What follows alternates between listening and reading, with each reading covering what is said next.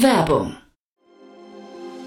Sei dabei beim HTGF Family Day am 11. und 12. Juni in der Station Berlin. Für zwei Tage voller Inspiration und Business. Tauche ein in ein einzigartiges Netzwerkerlebnis mit bis zu 1500 Teilnehmenden. Erkunde das innovative Seed- und Later-Stage-Portfolio des Hightech Gründerfonds. Lass dich vom vielseitigen Programm inspirieren und knüpfe wertvolle Kontakte. Sichere dir jetzt dein Ticket. Mehr Informationen findest du unter www.family-day-htgf f.de.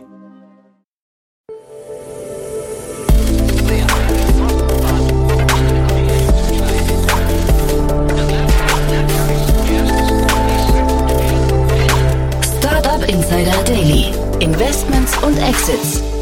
Herzlich willkommen zu Startup Insider Daily. Mein Name ist Jan Thomas und das hier ist unser Format Investments und Exits. Ihr wisst ja, wir begrüßen hier jeden Tag die wichtigsten Investorinnen und Investoren aus Deutschland und sprechen mit ihnen über Finanzierungsrunden und über Exits und über alles, was aus ihrer Sicht wichtig ist oder wichtig werden könnte.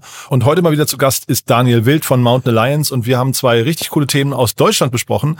Zwei sehr unterschiedliche Themen. In beiden Fällen könnt ihr euch dann entweder gestern oder morgen oder am Montag die jeweiligen Startups auch im Interview anhören. Also in beiden Fällen haben wir auf jeden Fall die Startups hier auch zu Wort kommen lassen. Daniel hat aber beide Themen, finde ich, wundervoll eingeordnet. Deswegen haben wir auch einen Ticken länger gesprochen als sonst. Aber ich glaube, es hat sich gelohnt, denn es sind wirklich vielversprechende Themen. Mir hat es auf jeden Fall richtig großen Spaß gemacht. Deswegen lange Rede, kurzer Sinn. Hier kommt jetzt Daniel Wild von Mountain Alliance. Startup Insider Daily. Investments und Exits. Cool. Ja, dann freue ich mich sehr. Daniel Wild ist wieder hier von Mountain Alliance. Hallo Daniel. Ja, hi Jan, guten Morgen. genau, guten Morgen. Ich muss ja sagen, Daniel, echt wirklich Hut ab. In Berlin ist ja noch äh, Nachtzeit quasi, ne? Aber in, in München ticken die Uhren, glaube ich, anders, ne? Na, ich glaube, das kommt auf die innere Uhr an. Ich bin gern morgens unterwegs. Ja, also ganz lieben Dank für den tollen Einsatz, muss ich sagen. Und du hast trotzdem zwei tolle Themen mitgebracht. Äh, bevor wir loslegen, ein paar Sätze zu dir und zu euch, ne? Na klar, gerne. Also ich äh, investiere seit 22 Jahren in Deutschland in Startups mit meiner eigenen Beteiligungsgesellschaft Tiburon. Da mache ich Pre-Seed Investments. Da habe ich einen äh, Geschäftspartner. Wir investieren unser eigenes Geld. Das ist der Felix Artmann. Und ähm, das erste Thema kommt gleich, das würde da wunderbar reinpassen. Vielleicht äh, kommt es auch eines Tages noch da rein, schauen wir mal. Und ansonsten äh, bin ich ähm, Gründer und Aufsichtsrat jetzt seit äh, ein, zwei Jahren der Mountain Alliance, die ich äh, aufgebaut habe. Ähm, das ist eine börsennotierte Beteiligungsgesellschaft, auch für Beteiligung an, an digitalen Unternehmen, aber hier viel later stage. Also die Beteiligung der Mountain Alliance sind so äh, im Schnitt sechs Jahre alt, über 10 Millionen Umsatz, also einfach deutlich reiferes Portfolio. Und da hast du ja immer schon mal gesagt, da können sich Leute bei dir melden, die auch drüber nachdenken, ihr Portfolien abzustoßen, ne? Genau. Wenn der eine oder andere Business Angel, was ja vielen von uns passiert, äh, über die Lebenszeit mal denkt, oh, ich bin jetzt ein bisschen equity rich und cash pur und möchte das mal wieder verändern oder, oder möchte einfach meine Sachen in eine börsennotierte Holding einbringen. Wir unterhalten uns mit Family Offices, Business Angels, Corporates, äh, die digitale Portfolien haben und die gerne bei uns einbringen würden. Mhm, super. Und das erste Thema, das du gerade schon so ein bisschen angeteasert hast, was dich auch so ein bisschen juckt, das ist, glaube ich, weil generell Communities so ein Thema sind von dir, ne? Ja, ganz genau. Also ähm, ich war ja bei Gründung von, von Xing dabei, als es noch OpenBC hieß, mhm. äh, weil Lars Hinrichs ein, ein, guter Freund von mir ist und ich damals den, den Excel-Business-Plan für ihn geschrieben habe. Ach ja. Und ähm, habe danach, dann ist es ja immer so, ne, wenn du dann als Business Angel mal für eine für ein Thema bekannt bist, in dem Fall Social Networks, dann kommen Leute zu dir und, und dann investierst du auch in andere Social Networks und ab und zu geht's dann wieder gut. Ich war bei Lokalisten dabei, das war so ein Münchner Community, äh, E-Puls war eine polnische Internations, das ist so eine Expat-Community, die ist ähm, an, an Bordax hingegangen und aktuell bin ich auch in so einer Community beteiligt im Weinbereich, der heißt Connect. Und mhm. jetzt sehe ich hier dieses coole Thema, nämlich äh, Pre-Match, 2021 gegründet und zwar eine Content-Plattform für Amateurfußball in Deutschland, also eigentlich auch eine Community. Der Lukas Röhle sagt, ähm, eine FIFA-Experience for Amateur Players. finde ich, finde ich super. Ich meine vor allen Dingen, die Zahl, die ich gelesen habe, dass seit Veröffentlichung, also im Launch im Oktober, 30 Prozent der, Deu der eine Million deutschen Amateurfußballer da drauf sind. Mhm das ist super Adoption. Hm. Sie waren auch schon Nummer eins auf im App Store, ne, habe ich gesehen. Äh, also die haben da wirklich sehr vieles richtig gemacht. Der Lukas Röhle war auch hier schon mal zu Gast vor ungefähr einem Jahr. Da hatten sie die erste Angel-Runde abgeschlossen. Und äh, ich fand das auch großartig, weil ich meine, also an den Markt kann man, glaube ich, auch generell einen Haken dran machen. Ne? Da, da machen sie, also da gibt es ja auch viele Vorbilder, glaube ich, so mit Transfermarkt und sowas, die da irgendwie in dem Bereich gezeigt haben, wo die Richtung hingehen kann. Trotzdem, Geschäftsmodell ist mir noch nicht ganz klar. Genau, und das ist für mich auch so, also einerseits bin ich vollkommen bei dir. Beim Markt ist der Haken dran und die machen das offensichtlich super. Ja? Mhm. Gleichzeitig muss man fragen, hm, ist das eine Idee, deren Zeit jetzt gekommen ist? Ja, oder warum stimmt, gibt's ja. das erst jetzt? Ne? Also es gab ja schon tausend Nischen-Communities. Ich weiß nicht, ob du dich erinnerst, auch im Sportbereich gab es mal die Netzathleten und andere Ah, ja. äh, Dinger. Die sind dann alle irgendwann wieder gekommen und Auch. München, ne? Also, Netzathleten, ja, oder? Ja. genau. Also die Idee, ähm, für, für Gleichgesinnte eine Community zu schaffen und auch für deren ähm, Bedürfnisse zuzuschneiden, ist total logisch. Und ich meine, eine klassische Community ist natürlich ähm, Freemium-Modell. Ne, du machst normalerweise, du holst sie rein und wenn genug Action ist, dann gibt's irgendwelche Sonderfeatures und irgendwann schaltest du ein paar von diesen super spannenden Features ab für die, die nicht Premium sind. Und wenn du es gut machst, kriegst du dann so sechs bis acht Prozent deiner Nutzer ins Premium-Modell und der Rest nutzt es kostenlos. Und das ist eigentlich der logische Weg. Vielleicht kommt er da irgendwann hin, wenn er richtig viel Value-Add bieten kann, den es sonst nicht gibt. Ich glaube, er will ein bisschen Werbung auch machen, aber ich habe bis heute keinen Umsatz gesehen. Ja, zeitgleich, wenn du sagst, eine Million Amateurfußballer als, sag mal, als Marktgröße hinterher, ne, wenn das, wenn das tatsächlich die Marktgröße ist, wahrscheinlich geht's aber auch noch drum herum, ne, die, die, die Menschen, die den Verein folgen möchten und so weiter.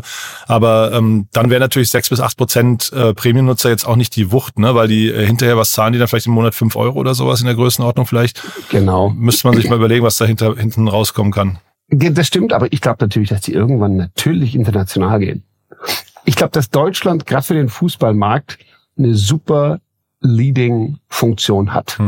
Ja, also wir sind, glaube ich, schon, ich glaube, der DFB ist der größte Fußballverband weltweit.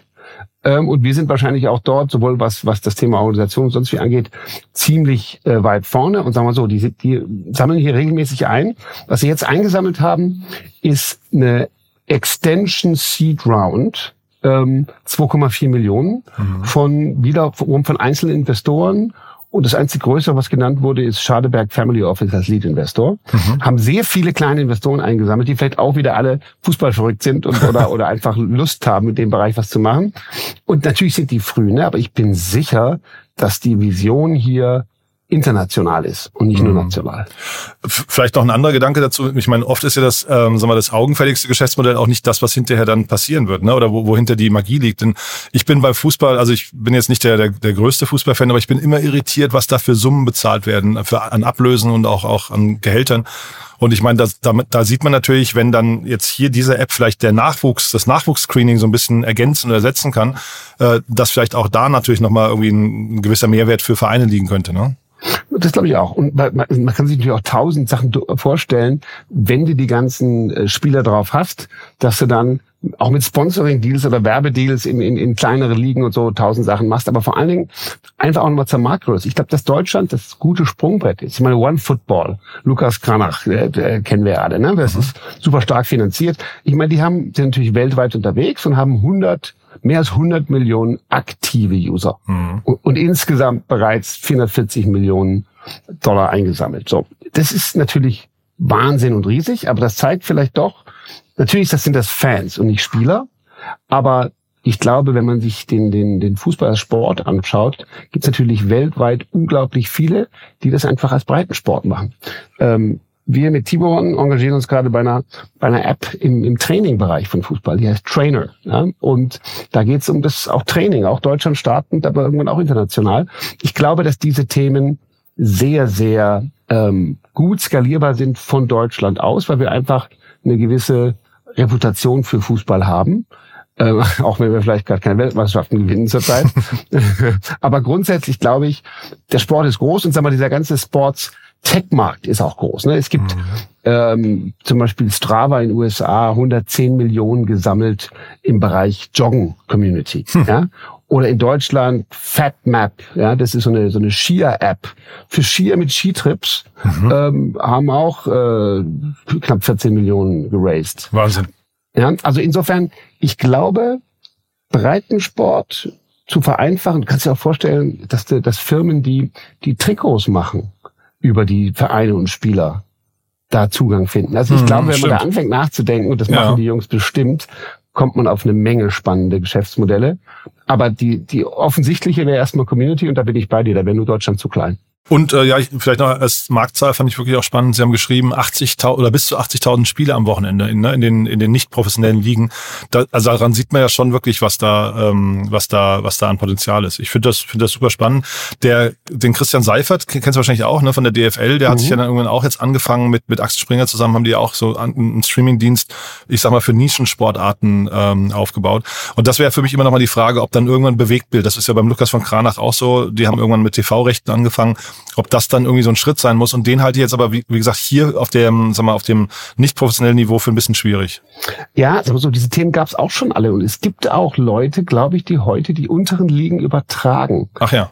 Ja, da habe ich neulich auch mal mit jemand gesprochen, muss ich mal nachschauen, kann ich dir noch einen Nachgang schicken. Mhm. Aber ich glaube, ähm, Natürlich ist es heute auch technisch kein Problem mehr, jedes, keine Ahnung, F-Jugendspiel in Hinterbuse Muckel zu übertragen für die Fans, die es halt gerade nicht schauen können. Mhm. Ähm, das ist natürlich keine, das ist kein Breitensport, aber mhm. wenn du natürlich die, die genau wie du sagst, 80.000 Spieler, wie viele Menschen hängen an jedem Spieler dran, die sich für den interessieren? Mhm. Aber es wird halt sehr fünf. kleinteilig dann, ne? Ja. Genau, wird sehr kleinteilig und natürlich die Frage ist, was kostet die Technologie heute, um so ein Spiel zu übertragen? Das darf halt fast nichts kosten. Ja, das, das stimmt. Aber wenn du dir vorstellst, dass eine AI-gesteuerte Kamera immer dem Ball folgt und so, ja. und so eine Halbtotalen auf das Feld geht und du dann von überall gucken kannst, äh, wie gerade die Mannschaft spielt.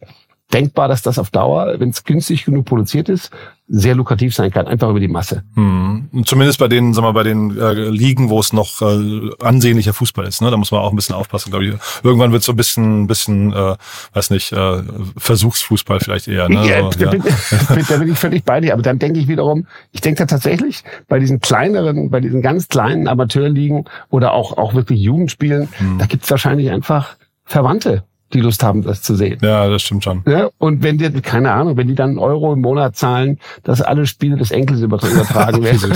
also gut, das, wir fangen jetzt an, äh, sozusagen die, die Erweiterung der Erweiterung zu denken. Aber ich glaube, das ist der Sport weltweit mit dem größten Appeal. Da mhm. haben sie sich den richtigen ausgesucht. Ja. Und, ähm, und ich glaube, da wird's, wird sich viel weiterentwickeln. Sag nochmal Einsatz zu der Finanzierungshöhe. 2,4 Millionen nach 1,7 Millionen vor einem Jahr.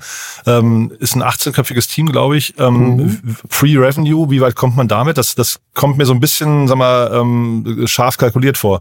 Glaube ich auch. Also sag mal so, im Endeffekt machen die es natürlich, glaube ich, so, dass sie sagen, gerade da Pre-Revenue können sie jetzt noch keine riesigen Summen verlangen, weil die großen, Klammer, institutionelleren VCs jetzt bestimmt noch sagen, es ist uns zu früh. Wir wollen irgendwelche Traction sehen, die funktioniert. Mhm. Andererseits 30 Prozent Adoption in der Zielgruppe ist natürlich schon, schon richtig signifikant. Mhm. Aber ich würde es auch so sehen. Also ich würde mal schätzen, die haben eine Burnrate von, von locker 100, eher bisschen mehr im Monat.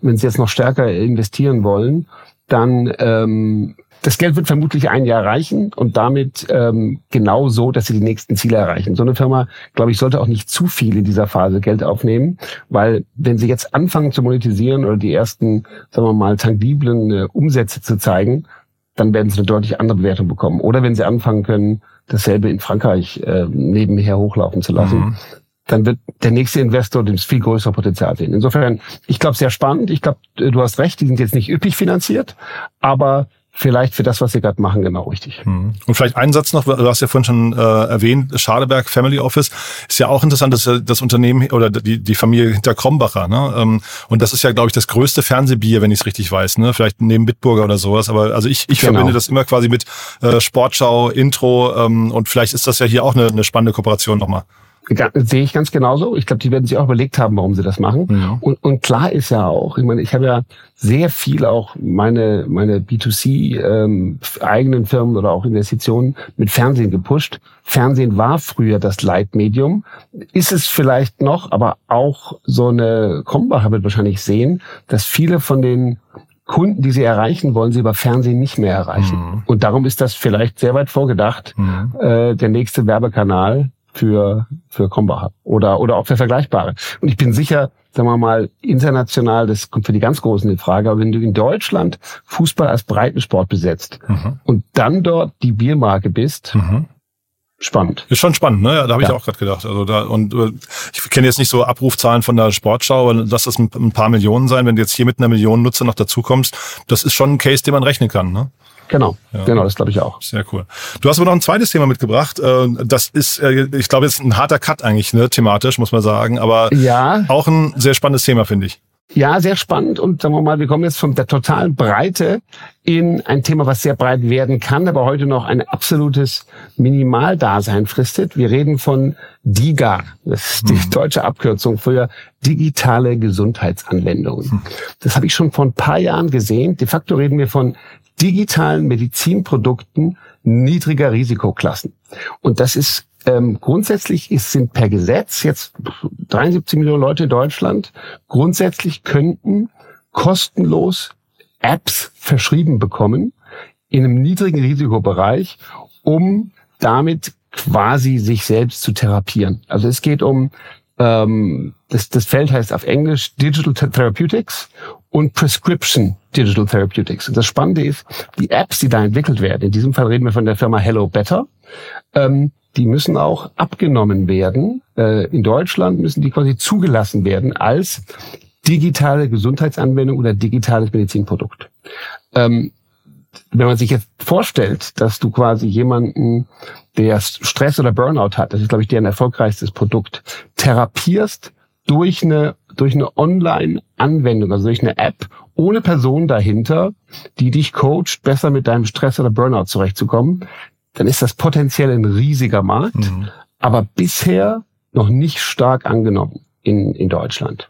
Trotzdem ist es ein super spannendes Feld ähm, und wir reden hier eben von Hello Better und deren aktueller Runde in der sie jetzt gerade nochmal, sehen wir ja öfters, eine Series A Extension machen. Vor einem Jahr haben sie vier Millionen eingesammelt und jetzt haben sie nochmal sieben Millionen eingesammelt und damit bisher insgesamt 20 Millionen. Um weiter sozusagen kommerziell ihre Produkte zu pushen und vor allen Dingen auch Europa und noch, noch wichtiger in USA ähm, zu wachsen und sich auszubreiten. Mhm. Ich wollte gerade sagen, ich hatte den Hannes Klöpper, den, den äh, Gründer, hier schon mehrfach zu Gast. Der kommt auch äh, entweder heute oder morgen ähm, äh, in der neuen, neuen Folge nochmal. Ähm, und ich finde das wirklich interessant. Also es ist ein langer Weg, den die gehen. Und das sind jetzt nicht die Riesensummen, aber die bauen das wirklich beständig auf, ist mein, äh, mein Eindruck. Und, und sehr, ähm, äh, sehr motiviert. Also der, man, man nimmt ihm schon ab, dass er dieses Thema eigentlich ja so mit Herzblut und, und Leidenschaft verfolgt.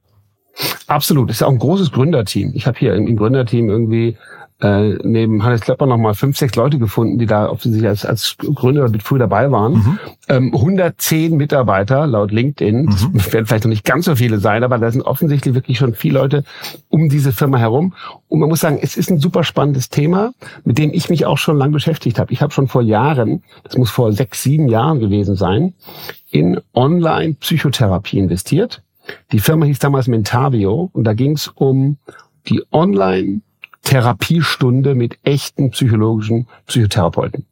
Und da hatten wir auch echt zu kämpfen, dass das angenommen wird. Meine eigene Schwester ist psychologische Psychotherapeutin und meinte, hm. also nee, ich muss den Patienten sehen, das geht doch nicht. So, dann kam Corona und da haben viele verstanden, dass das mal mindestens als Therapieren, wenn man sich persönlich nicht sehen kann, als Ergänzung super sinnvoll ist. Mhm. Aber dennoch war das, und wir reden jetzt hier von echten Menschen, die quasi therapieren, war das kein einfacher Take-up in der Community. Wir haben dann später Mentavio mit Arztkonsultation gemerged. Das ist heute eine unserer Beteiligungen bei der, bei der Mountain Alliance. Mhm. Und darum habe ich auch diese anderen Wettbewerber, Selfie kennst du wahrscheinlich, gibt's auch mhm. schon länger ja. in, in Deutschland. Und ein, zwei andere. Also es gibt, es gibt schon länger dieses Thema. Jetzt das ganz konkrete digitale Gesundheitsanwendung mit, der, mit den Voraussetzungen eben auch der Zulassung quasi, da sind die ziemlich weit und das finde ich sehr spannend. Ich glaube, die haben, die haben ähm, sechs von deren elf kognitiven Verhaltenstherapie-Produkten oder Programmen sind bereits, kann man sich bereits verschreiben lassen. Und das populärste ist Stress und Burnout ich stelle mir das erstmal als richtig toll und mühselig vor, dass die erstmal diese Zulassung bekommen haben, mhm. ne? weil also bis du was, bis du was entwickelt hast als digitales Produkt, was sozusagen in Deutschland zugelassen und vom Arzt verschrieben werden darf, da hast du bestimmt eine Menge Regularien sehr, sehr gut bearbeitet. Und was ich gut finde, ist, du hast gerade beschrieben, sie haben weiter geraced, aber nicht viel. Also ich glaube, die Tatsache, dass sie wenig Kapital hatten, wird für sie in den nächsten Jahren sich als ganz klare Stärke zeigen. Mhm. weil sie sehr diszipliniert mit dem Geld umgegangen ist. Die Zahl, die ich gefunden habe, vielleicht hast du von dem Gründer eine genauere gehört, aber ist, dass sie ungefähr einmal, also ihre Ausgaben entsprechen ungefähr einmal Umsatz. Mhm. Also anders ausgedrückt, für ein Euro Umsatz müssen sie ein Euro ausgeben an Kosten. Mhm. Da bist du natürlich nicht profitabel, aber das ist ein Verhältnis, was irgendwie menschlich ist. Die amerikanischen Companies in dem Space haben zehnmal so viel verbrannt. Also die mussten 10 Dollar ausgeben für ein Euro, äh, für ein Dollar Umsatz. Genau. Er sprach von einem Burn Multiple von eins und genau.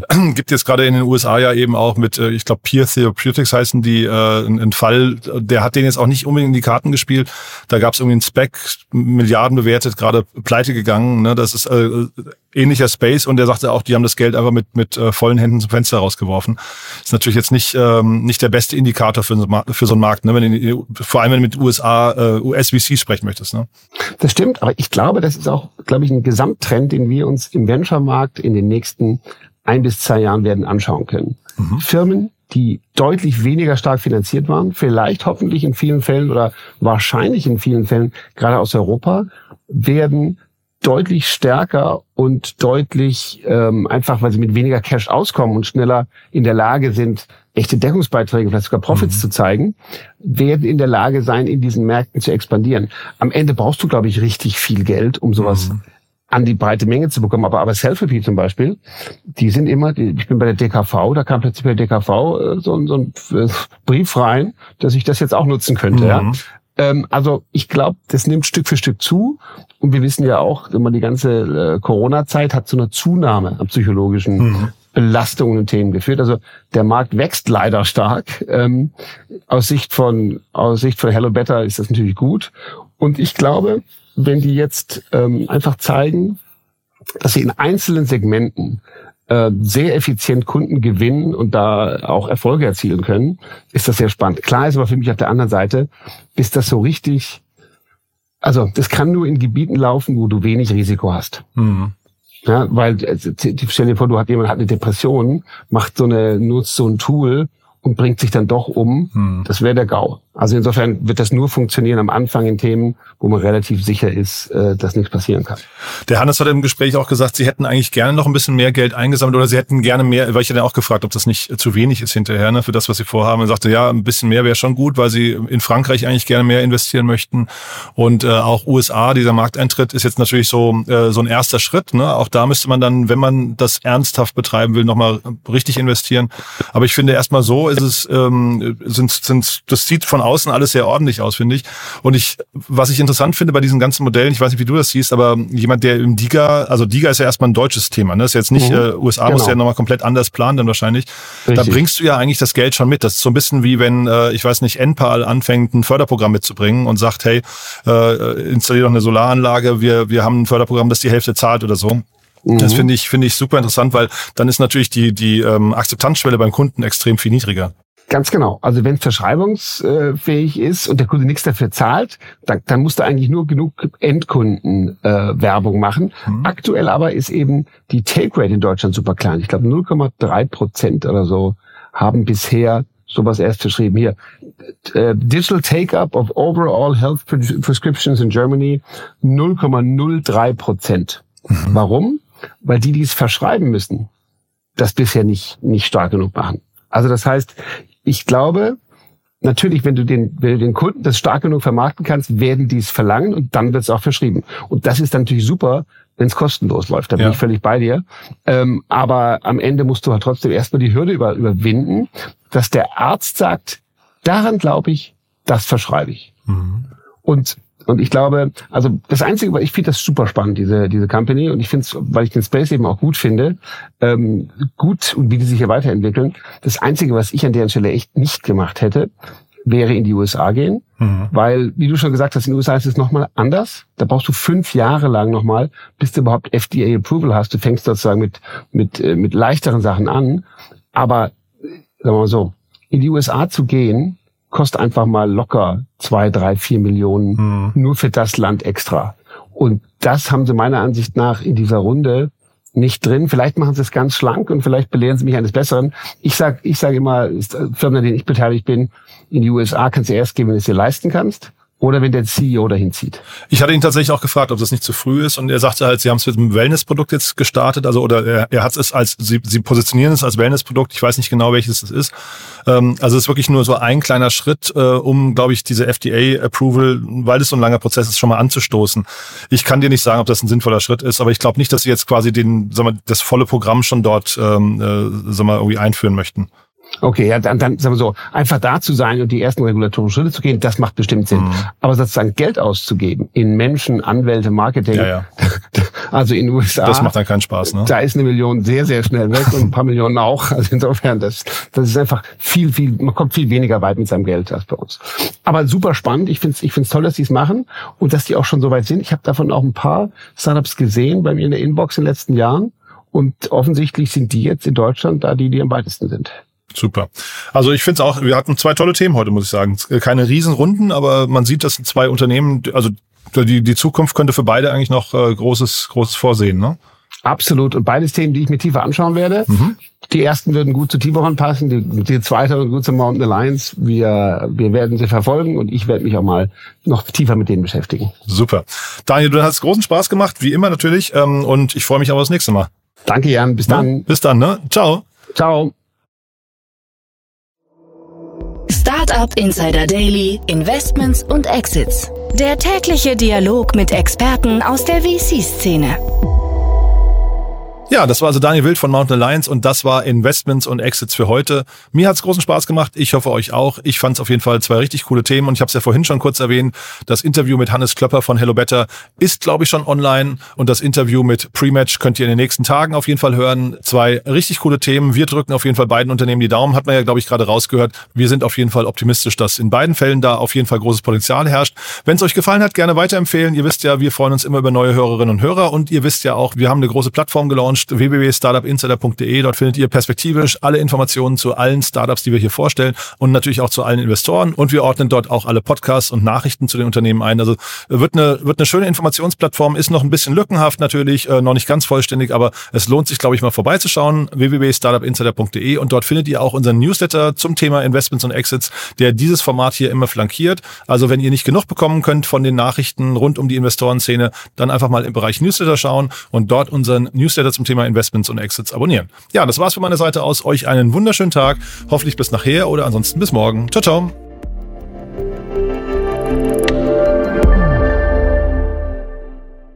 Transparenzhinweis. Der heutige Gast steht mit Startup Insider in einer direkten oder indirekten wirtschaftlichen Beziehung. Unsere Statuten sehen vor, dass diese Beziehung unsere Neutralität und Objektivität nicht beeinflusst. Eine Übersicht unserer Kunden und Partner findet man auf www.startupinsider.de/kunden. Eine Übersicht unserer Gesellschafter findet man auf www.startupinsider.de/gesellschafter. Diese Sendung wurde präsentiert von Fincredible. Onboarding made easy mit Open Banking. Mehr Infos unter www.fincredible.io.